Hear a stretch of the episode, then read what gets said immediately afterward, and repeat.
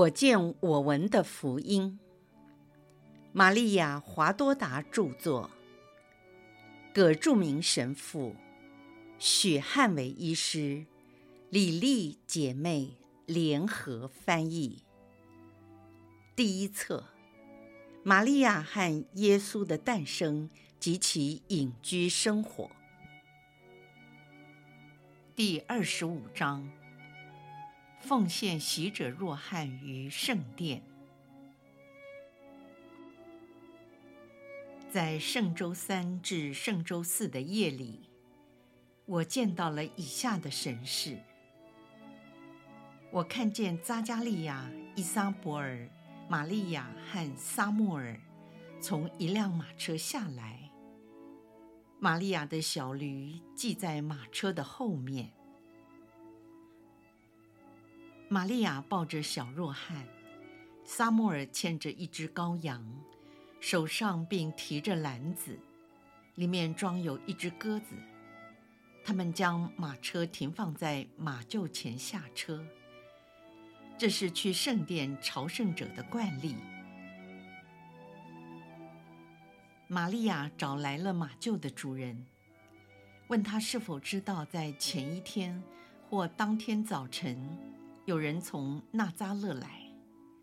那矮小的老人回答：“没有，夫人。”玛利亚觉得奇怪，但没说什么。玛利亚请撒慕尔照顾她的小驴，然后走进扎加利亚和伊莎伯尔身边，解释若瑟可能晚来的原因。他一定有要紧的事给耽误了，但他今天一定会赶来的。就从依撒伯尔手中接过了孩子，他们一起走向圣殿。进入圣殿时，守卫向扎加利亚敬礼，司祭们也向他恭贺。扎加利亚今天穿着司祭的衣服，光鲜夺目。由于做了父亲，显得特别高兴。他洋洋得意，真像一位老祖宗。我想亚巴朗奉献伊撒格给天主时，也像他一样的喜悦。我见到这位新以色列人小若翰的奉献礼，及他母亲的曲节礼。这次的礼仪。比奉献玛利亚的仪式更为壮观，可能是司祭们为同道的儿子庆祝，所以仪式上更加隆重。现场来了很多人，围着这几位妇女和婴儿，快乐地相聚在一起。还有些好奇的人走来，我听到他们议论纷纷。可能是玛利亚抱着婴儿，以为她是那孩子的母亲。有位妇女说：“怎么可能？你们没注意她已经怀孕了吗？这婴儿才出生几天，而她怀孕已经好几个月了呢。”另一个人指出：“只有她才像孩子的母亲，那位看起来年纪太大了。”也许是亲戚吧。我们跟着他们去看看，谁猜的对。当他们发现是依撒伯尔行曲节礼，并奉献小羔羊作为全反祭和鸽子为赎罪祭时，全都大吃一惊。你看见了吗？她就是孩子的母亲。不，怎么可能？很多人都在低声议论着，还是不能相信。这时，举行礼仪的司祭要求在场的人保持肃静。众人于是静默了一会儿。当他们看见伊莎伯尔骄傲又兴奋地抱着婴儿进入圣殿，将孩子奉献给天主时，他们又开始大声喧哗。就是他，都是母亲奉献孩子的。这是何等的奇迹啊！这个孩子赐给一位年老的妇女，她将来会是什么样的人物呢？这会是什么征兆啊？大家都议论纷纷。有一位刚到还在喘个不停的人说：“你们不知道吗？他是扎加利亚的儿子，亚郎家族的司祭。他在圣所内献香的时候，曾经变成了哑巴。”那真是一个奇迹！现在他又能说话了。他儿子的出生解开了扎加利亚的舌结。不知道是什么神灵向他说了话，使他的舌头瘫痪，好让他在天主的奥秘上保持缄默。那真是个奇迹！匝加利亚到底知道哪些奥秘呢？他的儿子会不会是以色列所等待的默西亚？他出生在犹大，不在白冷，也不是由童贞女诞生，她不可能是默西亚的。那她可能是谁呢？答案保留在沉默中。群众的好奇和疑问。并未获得解答。礼仪结束之后，所有的司机都过来恭贺母子，只有玛利亚没有引起任何人的注意。更好说，当其他人见到她已经怀孕，几乎是不屑一顾地避开了。当礼仪结束后，来宾相继离去。玛利亚走进马厩附近，看看若瑟是否来到。由于不见他的踪影，玛利亚显得有些沮丧。依撒伯尔着急地和玛利亚说：“我们可以等到中午，若再晚，我们就一定得走。我们必须在入夜前赶回家。这孩子太小，不能在路上过夜。”玛利亚平静而难过地说：“我会留在圣殿的院落里，或者去找我的老师。我还没决定，但我会想法子的。”扎加利亚提出建议，大伙都接受了。我们到赛伯德的亲戚家，若瑟一定会去那里找你。如果他没来，很容易找个人陪你回加里勒亚，因为这家人经常和格乃撒勒的渔夫来往。他们牵着小驴，来到赛伯德的亲戚家。事实上，就在四个月前，若瑟和玛利亚曾经住过这里。时间一分一秒过去，若瑟还没出现。玛利亚为了掩饰自己的忧虑，专心照顾着婴儿。一伙人都看得出来，她在担心。由于天气很热，每个人都在流汗。玛利亚还是披着外裳，小心隐藏她怀孕的身段。外面有人用力地敲门。玛利亚听到了声音，松了一口气。脸上立刻浮出了笑容。若瑟终于出现。玛利亚抢先走向若瑟，若瑟问候他说：“玛利亚，愿天主降福你。”若瑟，愿天主也降福你。感谢天主，你终于来了。扎加利亚和伊撒伯尔都在这里。为了赶在入夜前到家，他们已经要准备回家去了。替你捎信的人到纳扎勒时，我正在加纳工作，前晚才得知消息，就立刻动身了。虽然没在路上停留，可是因为小驴的铁蹄掉了一只，所以还是来晚了。请你原谅我，应当是我要请你原谅。我离开纳扎勒那么长的一段时间，因为他们希望我能够住在那里，我答应了，所以就一直待到现在。你做得很好，孩子呢？他们进了房间，伊莎伯尔正在给若翰喂奶，准备启程。孩子长得健康强壮，若瑟恭贺了他们。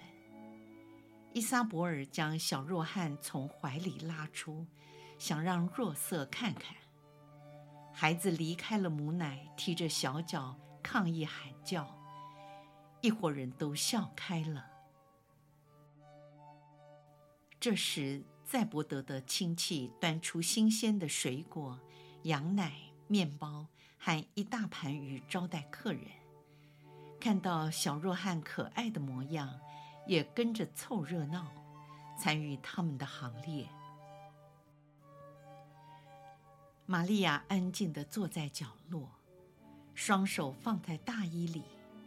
她喝了一杯羊奶，吃了一串葡萄和一些面包，很少开口说话和走动，只是带着一种不安与难过的眼神注视着若瑟。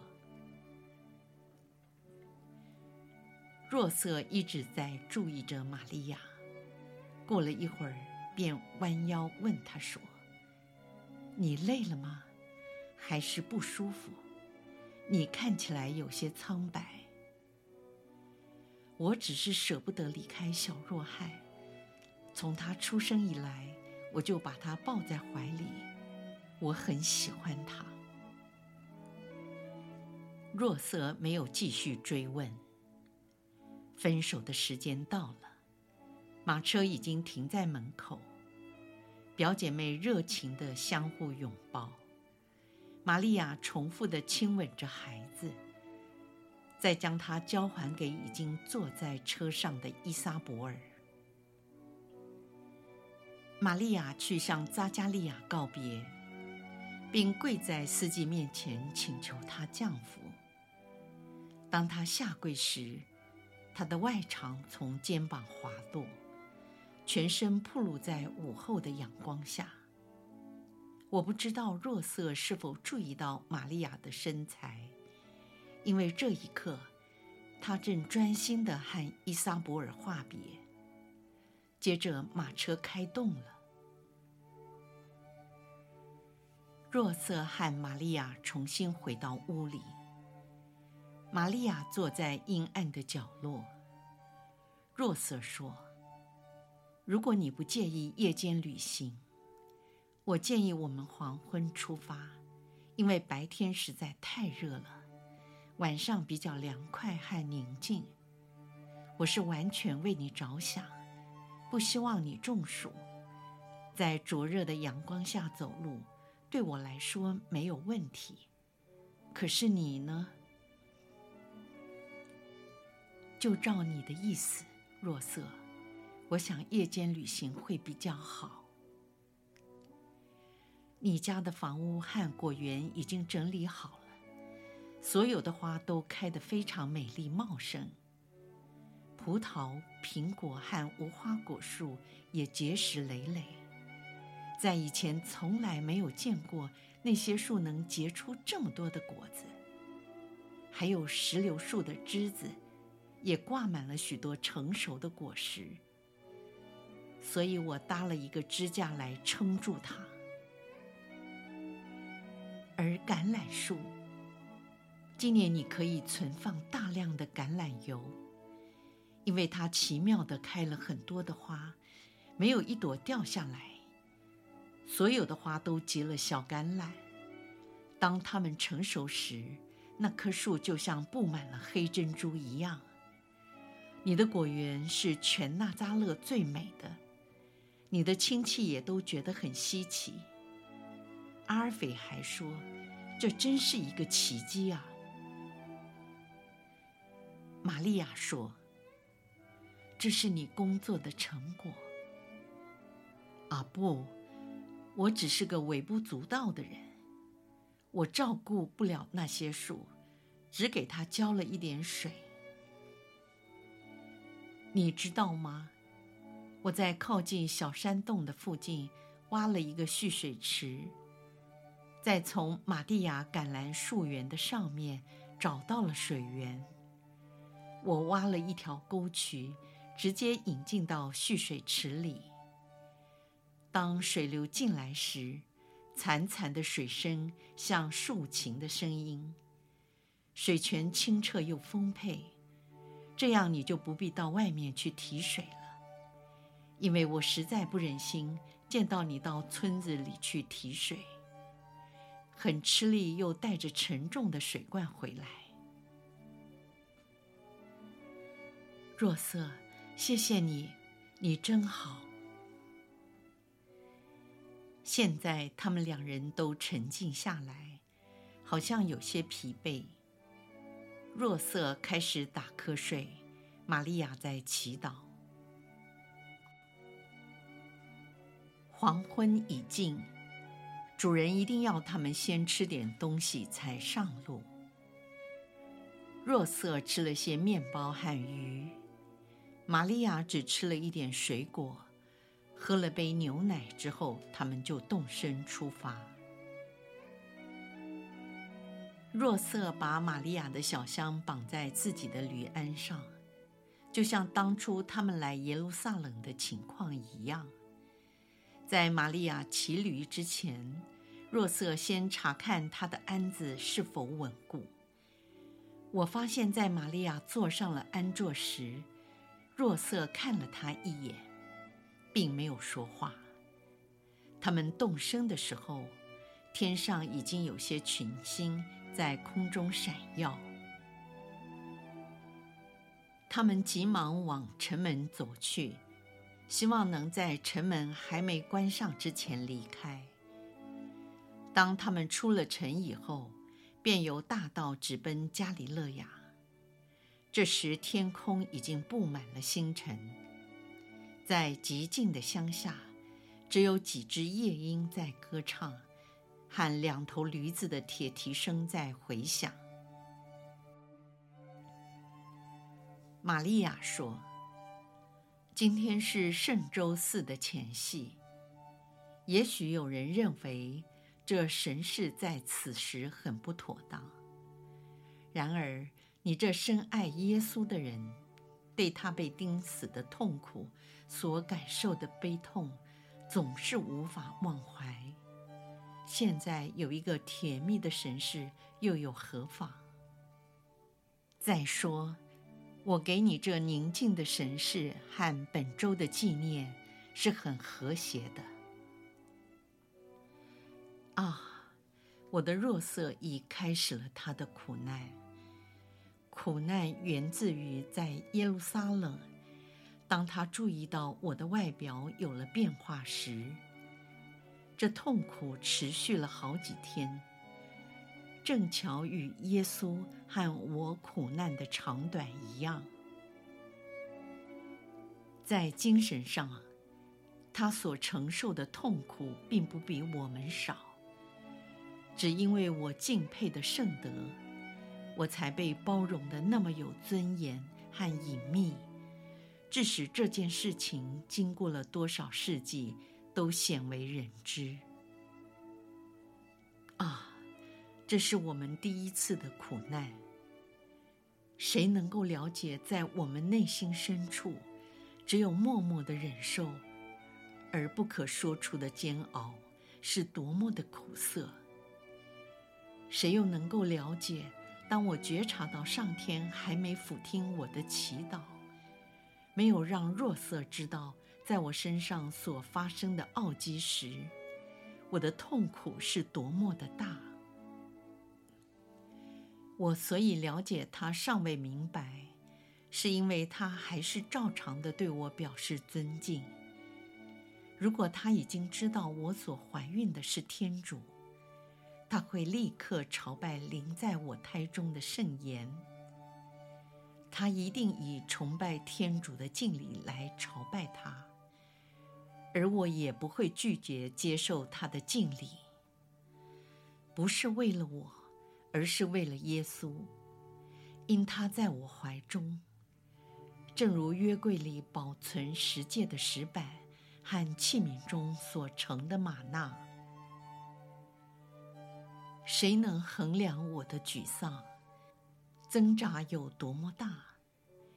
因为我对天主援助的期望有落空的感受，这给了我莫大的压力。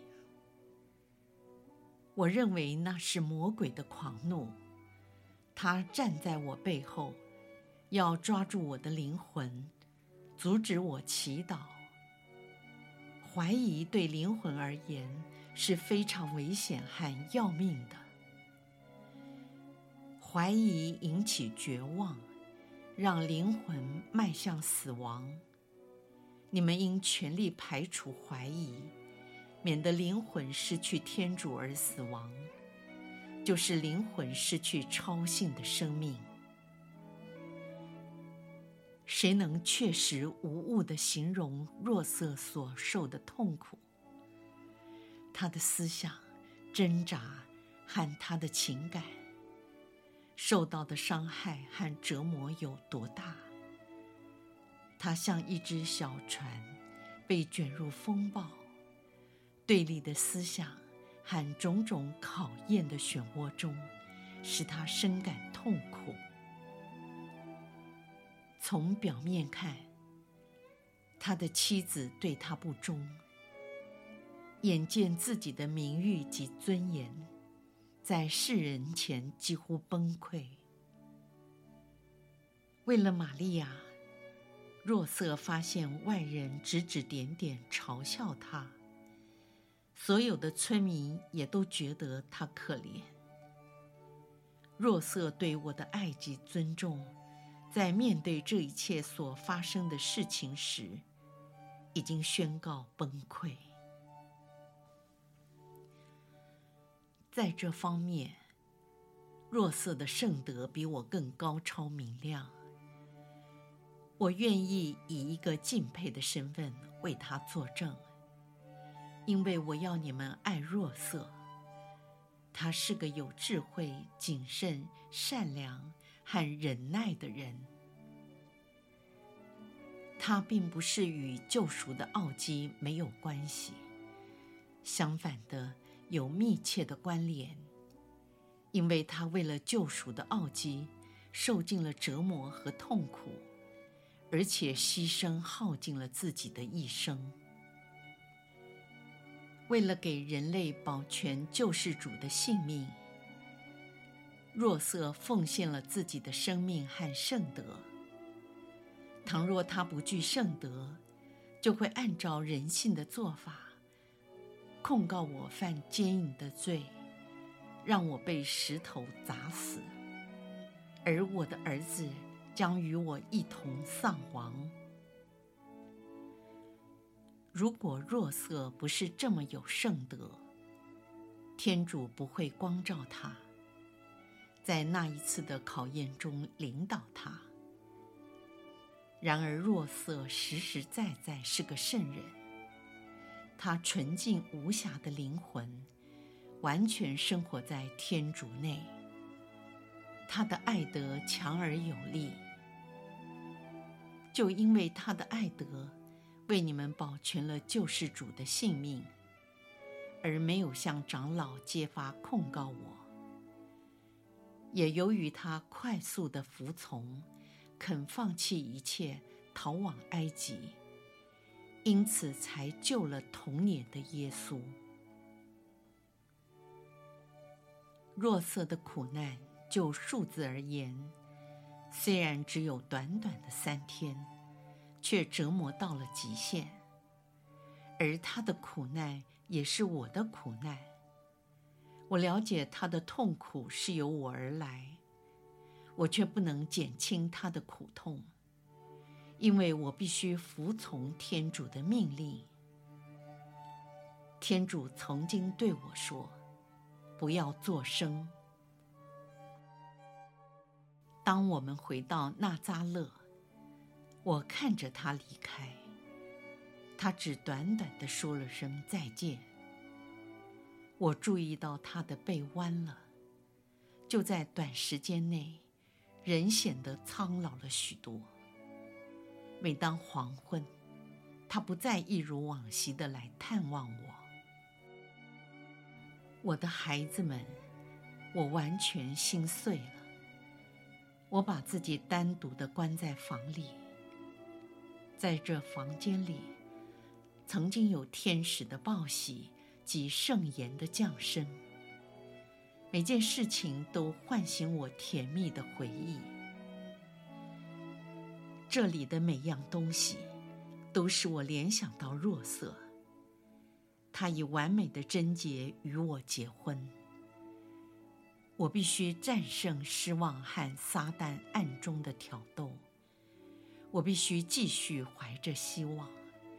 我不断地祈祷，并应该宽恕若瑟的猜疑及他内心的烦恼和易怒。我的孩子们，为了让天主来援助我们，使我们凡事顺利，就必须学习盼望。祈祷和宽恕。你们一定要忍受苦难，因为你们是罪有应得。我能教导你们如何克服，并如何使它化为喜乐。你们要有无限的盼望，完全信赖的祈祷。你们要宽恕，为获得宽恕。我的孩子们。天主的宽恕是你们所希望得到的平安。从现在开始，我不说别的了。直到凯旋胜利的复活期以后，现在是苦难期。怜悯你们的救主，聆听他的呼喊，计算他的伤痕和眼泪。他的眼泪是为你们而流，他的伤痕是为你们而忍受。让其他的神事暂时停止，以便你们默想他为救赎你们所忍受的苦难。